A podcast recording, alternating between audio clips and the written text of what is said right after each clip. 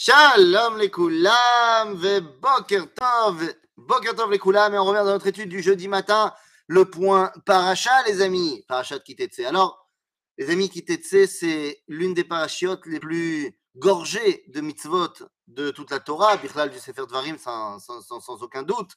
Et donc, évidemment, vous comprenez bien qu'on ne va pas étudier toutes les mitzvot de la paracha, on va se concentrer sur une mitzvah de la paracha. Mais quelle mitzvah? Les amis, c'est peut-être l'une des mitzvot les moins claires de l'histoire. Une mitzvah d'ailleurs très compliquée à réaliser et une des plus difficiles à comprendre. Du moins, si on en reste au niveau du sens littéral.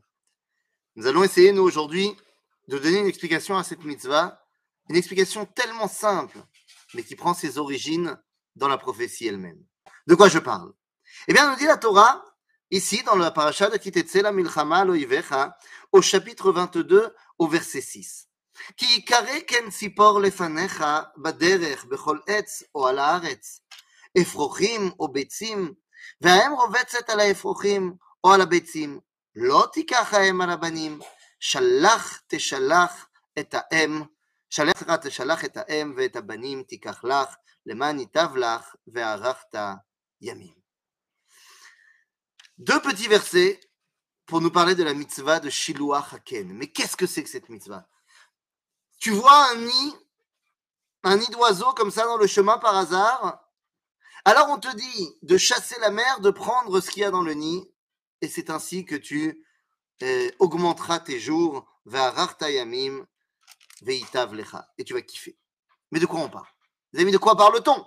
D'abord, que les choses soient bien claires. Pour pouvoir faire cette mitzvah, il faut que ce soit bémicré, qui carré. Donc ça peut pas être sur ta mirpesset, sur ta, sur ta terrasse, ça peut pas être dans la cage d'escalier de ton immeuble. Tout ça, ce sont des endroits qui t'appartiennent. Donc ça peut pas être l'endroit où tu vas faire la mitzvah. C'est vraiment, tu te balades en tioul.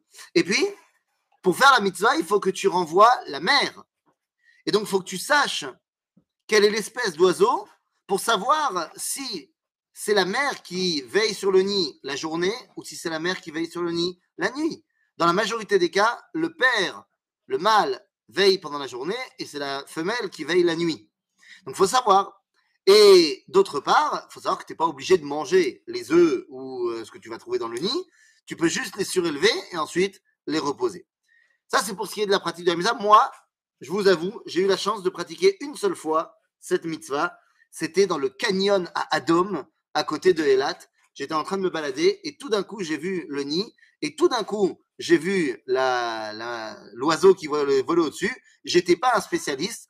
J'ai pris la photo et j'ai envoyé à un ami spécialiste des oiseaux qui m'a dit c'est la femelle et donc j'ai pu faire la mitzvah. Donc c'est très rare. Mais ça ne nous explique pas en quoi elle consiste cette mitzvah. Eh bien les amis, cette mitzvah, eh bien en fait elle est toute simple. C'est évidemment Maase Avot Siman Labanim c'est les actions des pères sont pour nous des repères. Qu'est-ce que c'est que cette mitzvah qui L'explication que je vais vous donner maintenant, elle vient pas de moi.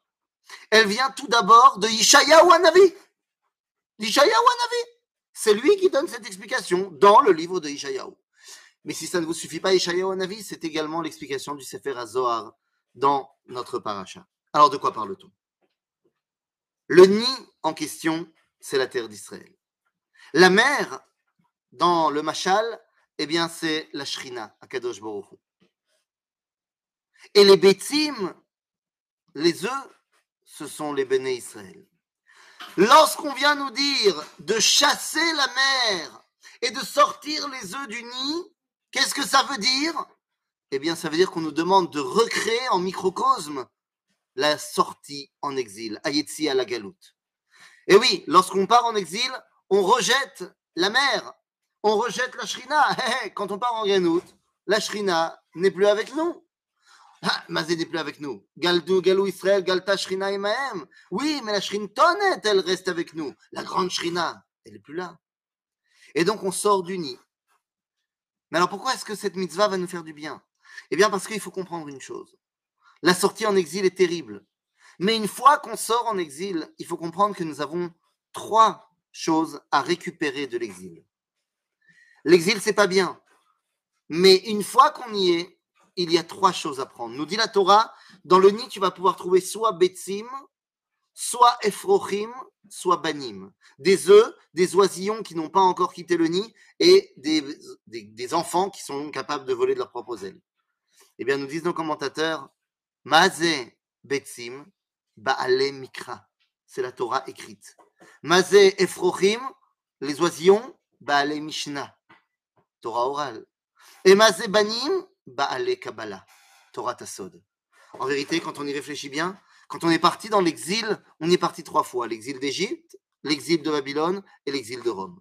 Et donc à chaque fois, lorsqu'on sort d'exil, on doit récupérer avec nous quelque chose. Et eh bien quand on est sorti de l'exil d'Égypte, on a récupéré Betzim, on a récupéré la Torah écrite, dont de la Torah, Mahamad Sinaï.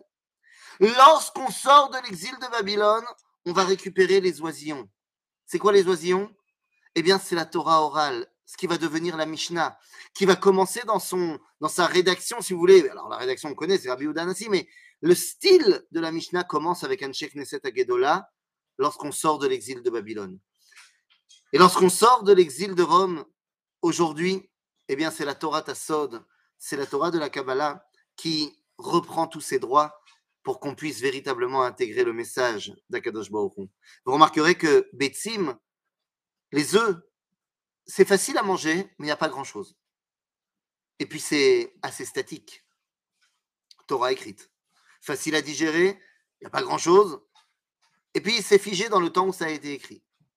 Les oisillons, c'est beaucoup plus vivant, ça bouge dans tous les sens, mais c'est pas très digeste. Et d'ailleurs, dans certains cas, on n'a pas le droit de les manger. C'est à Torah orale. Tu peux pas te l'imprégner. Eh, tu peux, enfin, tu peux étudier, il faut l'étudier évidemment, mais elle est en perpétuel renouvellement c'est difficile à l'intégrer. Et les banim, c'est lorsque là, il y a beaucoup de choses à manger, c'est très bon, et c'est facilement digérable. C'est cette Torah Tassod qui aujourd'hui est capable de nous révéler les secrets de la Torah, qui est capable de nous révéler la volonté d'Akadosh Baruch dans un peuple qui revient à son nid. À bientôt les amis et Shabbat Shalom.